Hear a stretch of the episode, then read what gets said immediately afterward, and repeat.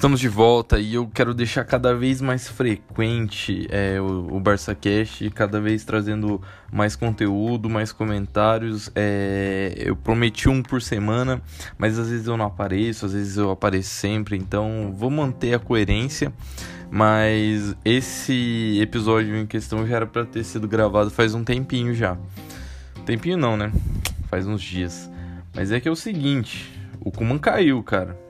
E não tem como expressar outro sentimento que não seja otimis, otimismo e positividade. É claro que as opções que estão sendo especuladas, uma me preocupa que é o Pirlo. É, da mesma forma que eu acho que o Kuman precisa amadurecer um pouquinho, na verdade, é, eu acho que o Pirlo precisa amadurecer um pouco mais do que o Kuman. A diferença é que o Kuman é, é, é, mais sargento. Então, tipo, eu entendo ele ser desse jeito, afinal de contas ele é treinado, foi treinado pelo Cruyff e tudo mais. Então, tipo, é, é toda uma série de fatores que influenciam a personalidade dele ser assim, xerifão e tudo mais. Só que é, o que ele fez com o, o Soares, com o Puig, com, os, com o próprio Pjanic, é, é, são coisas que a gente não, não tem como esquecer, né? Então, são dois, dois fatores que precisam ser ditos. O primeiro, e o mais importante, o Kuman continua sendo o ídolo do Barcelona. O Kuman é aquele mesmo zagueiro que fez aquele golaço na final da Champions League, que levou o Barcelona é, a ser campeão pela primeira vez. E são coisas extremamente importantes. Um jogador realmente incrível o, o Kuman foi um jogador sensacional. Como treinador, deveu, ficou devendo bastante. Então a gente tem que saber diferenciar as coisas. Ele saiu e agora não resta mais nada a não ser esquecer é, a, parte ruim dele no Barcelona, porque a, a parte grande dele é, é, é, gigantesca perto desse período que ele ficou no Barcelona e realmente não foi de muito sucesso. Então, é, é isso que eu quero falar primeiramente. Ele continua sendo ídolo, ele continua sendo o Ronald Koeman que a gente sabe que ele é aquele treinador que estava fazendo um trabalho excelentíssimo na, na seleção da Holanda. Eu acompanho a Holanda é, e eu sei como que ele reconstruiu a seleção que ficou fora da Copa, ficou fora da Eurocopa, não estava é, tanto pelos talentos que, que não estavam sendo organizados, tanto pela falta deles, como é, o Robin que se aposentou, o Van Persie que se aposentou, o Snyder também se aposentou da seleção, eu falo, há algum tempo depois o Robin ainda jogou ali é, no time do coração dele, que agora eu não vou saber falar qual é o nome. Então é tudo isso, cara. Eu realmente fico feliz e grato por ele ter assumido o Barcelona quando tava todo mundo é, desacreditado. O Barcelona continua desacreditado até hoje, mas o Koeman teve peito, rescindiu um trabalho que ele estava fazendo na Holanda, que estava sendo muito bem é, aclamado pagou a rescisão, mas agora, como o Barcelona não renovou com ele, o Barcelona vai acabar pagando a rescisão dele e a rescisão da Holanda que ele fez na época para ir. Mas isso não apaga é, o amor que ele teve pelo clube. Acho que faltou um pouco de empatia e amor dentro do próprio dentro do próprio elenco. É, que a gente fala, perder o vestiário, né? Brincando, como diz Edilson, jogador. Mas o Kuma realmente não sabe manter elenco e, e infelizmente aconteceu o que aconteceu. Ele jogou pelo Barcelona oito temporadas com 262 jogos, 86 gols e 8 assistências. Um zagueiro fez 86 gols em 268 partidas. É muito. A gente tem que esquecer que Cristiano e Messi não são um parâmetro para comparar nenhum outro jogador. São os dois melhores jogadores da história. A gente tem que ver que tem muito jogador muito bom que joga como volante, meio de ligação, meio ofensiva, até de ponta, que não tem esses números que o Koeman teve pelo Barcelona. Ele foi campeão da Champions League, da Supercopa da UEFA, quatro vezes campeão da La Liga, três vezes Supercopa da Espanha e uma vez é, campeão da Copa do Rei.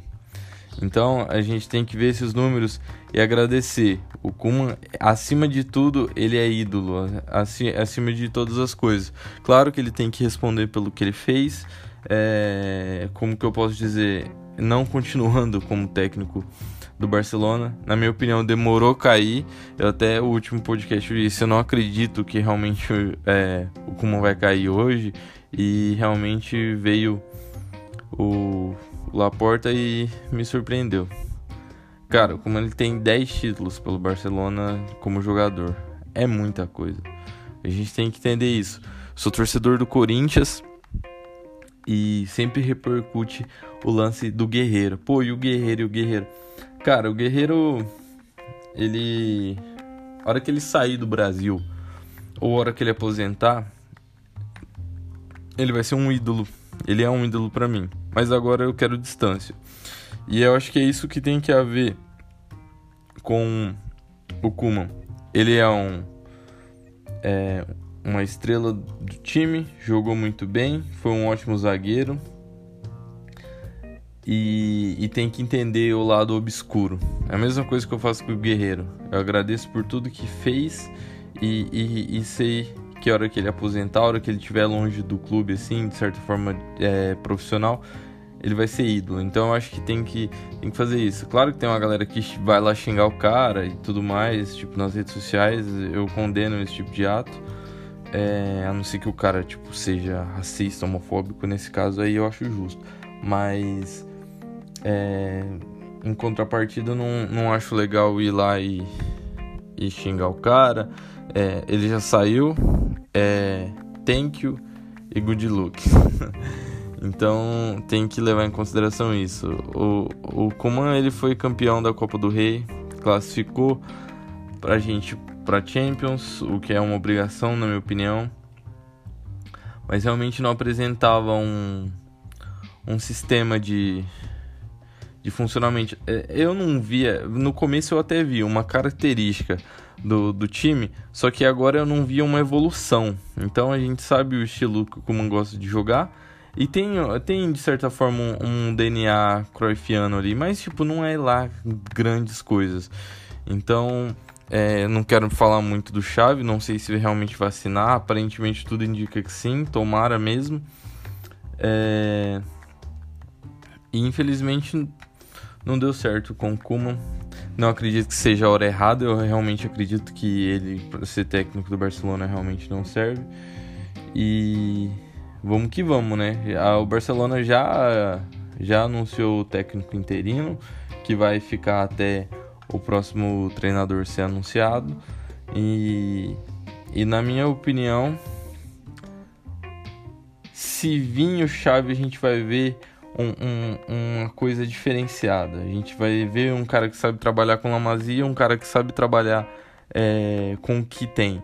Eu acredito firme, eu sou contra demitir técnicos, é, salvo exceções assim.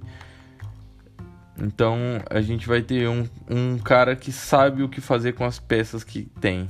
O Kuma não sabia, o Kuma não sabia. É, pode até ser o treinador do Ajax.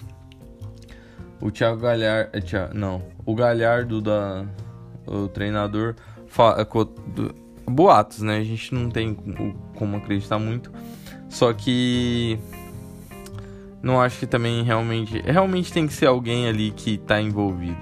Falaram de George Cruyff, filho do Johan Cruyff. Acho que não vai, mas realmente é um alívio. O Kuman cair é um alívio. Eu nunca vi tantas pessoas comemorarem a, a, a tipo a queda de alguém. Então, tipo, é, de um treinador. É, a gente reclamou do Valverde, mas a gente realmente estava insatisfeito. Eu fui contra a demissão do Valverde. Veio o Setien, que era muito pior do que o Valverde. E depois veio o Kuman com uma identidade diferente. Todo o lance de três zagueiros, é, com os pontos mais avançados, às vezes num 4-4 4-3-3, um 4-4-2 ali, mas com os pontas muito avançados. E o Barcelona defensivamente precisava evoluir bastante. É, querendo ou não, é aprendizado, né? Não tem como falar que isso não foi um aprendizado.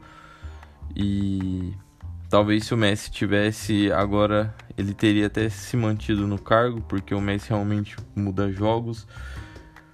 E a bola de ouro falta exatamente um mês, porque hoje é dia 29 de outubro. E parem de compartilhar notícia falsa sobre o Ballon d'Or. Deixa rolar do jeito que sempre rolou. O resultado vai chegar até a gente. Não adianta ficar apavorando com, com coisas falsas. Então, o Barcelona ele já joga amanhã pela La Liga, é, às 4 da tarde. Vai passar na ESPN. O jogo, deixa eu só conferir se vai ser em casa ou fora.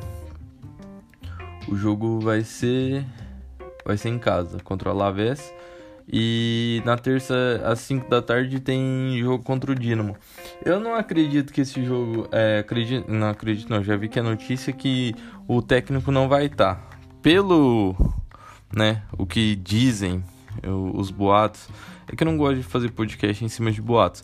Mas pelo que estão falando, é, se o Chave realmente for vir, ele vai se despedir da torcida do, do Al-Sad, se eu não me engano, que é o time dele lá, agora no sábado. E no domingo, não, é, ele vai para Barcelona, assina os papéis e depois assume o Barcelona só depois do jogo contra o Dinamo, que provavelmente vai ser contra o Celta, é, no dia 6 do 11. Porque depois, se eu não me engano, vai ter uma parada FIFA e só volta a ter jogo no dia 20. Então são 14 dias ali, duas semaninhas de data FIFA. Cara, otimismo um pouco. É, principalmente se vir o chave. Tem que saber diferenciar, não tem como esconder a emoção e, e principalmente o otimismo em relação à, à caída do Kuman. O Kuman ele conseguiu ser pior do que o Setien e pior Tá, tudo bem, teve os 8x2 lá, mas. É... O Kuman realmente não foi um bom treinador. É, eu, não, eu não via o jeito que ele montava o time de uma forma legal. Eu acho que ele não soube aproveitar os talentos que ele, que ele tiveram. E agora a gente tem tranquilidade, porque a gente vai ver o Demir, muito provavelmente, trabalhando um pouquinho mais. É, a gente vai ver o Rick Puig entrando mais em campo. E a gente vai se livrar do Luke De Jong. Cara, é um combo. São três coisas que realmente pode mudar partidas. Lembrando também que o Kuman não conseguiu vencer nenhum jogo grande. Jogo grande que eu falo, ah, tipo, ganhou a final contra o Atlético Bilbao e tudo mais. Mas não ganhou o El Clássico, não ganhou o jogo contra o Real Madrid. Ganhou o jogo da Juventus tomando três gols que estavam impedidos. É... Então, não foi o Kuman que ganhou, foi o Morata que não soube se posicionar. E tudo isso precisa ser dito. O Kuman disse que ele entrou no Barcelona, saudoso dia 27 de outubro, que foi quando o Bartomeu caiu, foi quando agora o Kuman saiu também. Então, comparando o Bartomeu ao Kuman, claro que não, mas realmente eram duas coisas que a torcida realmente estava esperando bastante tempo.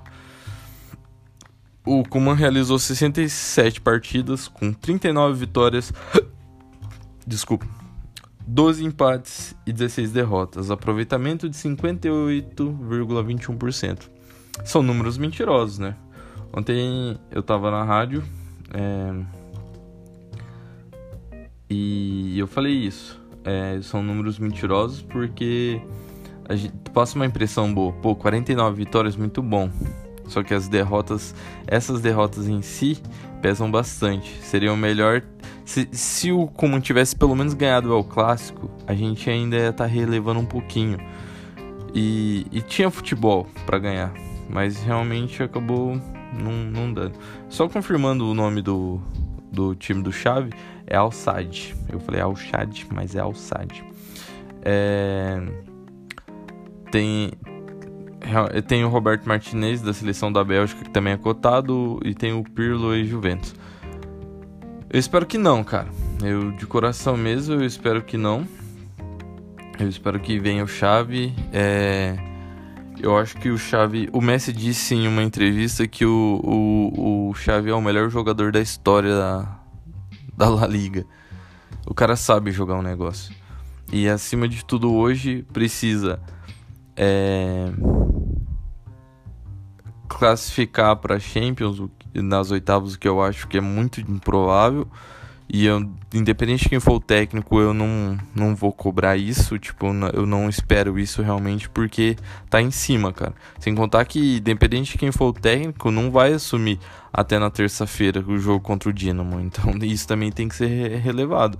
Porque se o Barcelona não ganhar contra o Dinamo, o sonho acabou. E o sonho não falo nem de lutar por, pelo título, eu falo o sonho, o próprio sonho de, tipo, ganhar mais dinheiro com as oitavas. Então realmente é dinheiro que, que o Barcelona precisa. Vai jogar o amistoso contra o Boca Juniors, acho que na Arábia, se não me engano, e vai ganhar uma grana. Segundo o site. É, deixa eu só confirmar aqui, porque eu não gosto de passar informação errada. Mas eu acho que é o, o Mundo Esportivo falou que vai gerar em torno de 12 milhões a 19 milhões de reais, o que tipo é até pouco, né, para nível Barcelona, em homenagem ao Maradona. Cara, é o seguinte, eu entendo, o, o Maradona também é meu ídolo, gosto dele demais, só que o Barcelona precisa de dinheiro, né? Seria fantástico ver esse jogo, tipo, na bomboneira? Muito melhor. Principalmente pelo lado poético do futebol. É, seria incrível. Só que o Barcelona precisa de dinheiro e não pode abrir mão agora. Por isso que eu falo, tem que classificar para Champions do ano que vem, tem que classificar para as oitavas agora, não só por questão de, de honra e tudo mais, mas por questão de grana. E esse tipo de coisa vai ajudar a manter o clube. Então, não adianta a gente só pensar em vitória, em título, a gente tem que pensar em organizar a casa. Agora conseguiu o empréstimo para poder reformar todo o estádio e a área esportiva do, do Barcelona. É, é visão disso, não é para o estádio ficar mais bonito e ponto. É para ter mais visibilidade, é para poder conseguir mais dinheiro. E querendo ou não, a gente tem que pensar que os jovens daqui dois anos vão estar tá muito mais maduros e vão impor respeito é normal, nenhum time vai viver para sempre numa glória eterna. Então, tipo, o Barcelona tá passando por uma das piores crises, passou pelo seu pior vexame com 8 a 2 e infelizmente é, a gente está passando por essa fase. Talvez o Laporta reassumindo há um ano mudou bastante, mudou bastante coisa, isso é visivelmente, a gente sabe disso, aliviou a folha salarial, é, custos operacionais, tá fazendo a reforma dentro de casa. A segunda coisa é o técnico. Hoje a gente sabe como o técnico tá agindo, então a gente critica em cima disso. E o Laporta pegar e tirar o o Kuman é um passo muito importante. Então a gente pode esperar o Barcelona daqui duas, três temporadas, porque o Barcelona vai sobreviver, vai sair disso e principalmente é, fé, cara. Porque é, tem muita gente que fala, pô, é time europeu, nem dou tanta bola. Particularmente eu dou bola assim, cara, porque eu gosto muito do Barcelona no geral. Principalmente foi por causa do Messi e tudo mais. Mas, tipo, hoje em dia é, é pela história do time, é, tipo, por tudo que representa, por cada história do Barcelona, não tem como eu olhar pro clube e falar não amo esse clube porque eu realmente amo. Ele só não tá acima do meu time do Brasil, mas realmente é um clube que, cara, se eu pudesse eu moraria na Espanha e acompanharia de perto. Infelizmente não é a nossa realidade, né? minha realidade no caso. E, e, realmente a gente torce, eu passo nervoso, eu grito com a TV, então, tipo, realmente eu gosto do clube, realmente tem que manter essa esperança. Daqui dois, duas temporadas, Messi livre no mercado. Ele vai voltar? Não sei, porque ele tem todo o lance dele lá de se ele não estiver no nível do Barcelona, ele não quer jogar. O que o senhor Piquet e, e, e Busquets já tinha que ter feito, e Sérgio Roberto também. Então tem tudo isso. Falando em Sérgio Busquets e tudo mais, é... eu já disse, o Jordi Alba, na minha opinião, ele é titular. É, essa é uma opinião adversa a muitos torcedores do Barcelona. Só que, cara, o que na minha opinião tem que ser dito e tem que ser pensado e é uma preocupação minha é se o Xavi realmente vir, como ele vai reagir perante a isso? Ele vai jogar mesmo o Piquet para para para defesa, é, tipo para defesa não, para o banco. Ele vai jogar, vai deixar o Sérgio Roberto na zaga? Não, na zaga não, no banco. Então, cara, é, são pontos que realmente me preocupam, porque se o Kuman, que era o Kuman, não conseguiu fazer isso, não sei se por respeito aos caras, as histórias que eles tiveram, apesar de que deu pra ver que ele fez com o Soares, essa não foi a questão, né? A gente não sabe se ele realmente deixava esses jogadores em campo porque res, respeitava demais e não queria perder ainda mais o elenco, ou se ele realmente fez isso pra. Como que eu posso dizer? Porque ele não tinha essa visão. Então, Piquet, na minha opinião, não é mais titular, apesar de ter resolvido nos últimos jogos ali, mas não dá. Busquets também não dá. É impossível que não tenha um volante da base, dois, três para subir, cara. É impossível isso. É... Sem contar que dá pra pegar na base de, outro, de outros clubes, né? Então, tipo, realmente é uma coisa que tem que ser. Eu tenho que ficar preocupado. É, não adianta também achar que o Chave vai chegar e vai dar jeito nos primeiros jogos. Tem que dar seis meses pro cara, na minha opinião. É, então tem que manter a calma. Essa é a minha preocupação. Eu acho que não tem que renovar com os medalhões e não tem que renovar com o Dembélé. Só que eu não sei o que acontece dentro do clube. Ou da mesma forma que o Xavi, a gente sempre viu ele como treinador do Barcelona cedo ou tarde, Pode não ser agora, mas mais pra frente vai ser. Mas é que tem muita gente falando, né? É difícil ele não ir.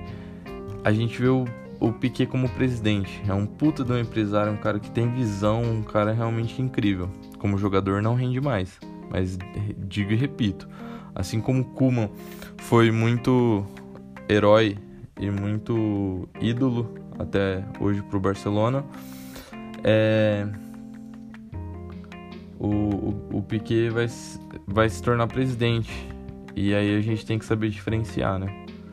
Eu particularmente estou otimista, tanto pro, principalmente se ocorrer da forma que a gente quer que ocorra. O Xavi assume, o Xavi começa a dar jeito, o Laporta consegue pagar as dívidas do Barcelona.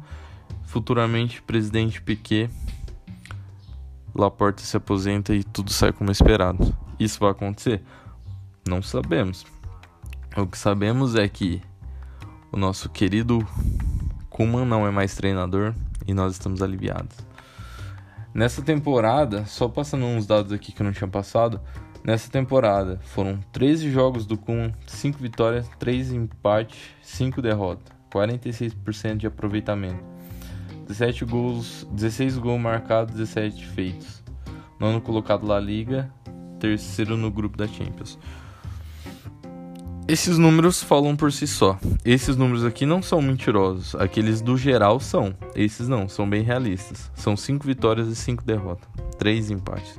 Em 13 jogos. Então, era no mínimo para ter ganhado do Benfica, era no mínimo para ter ganhado do Real Madrid.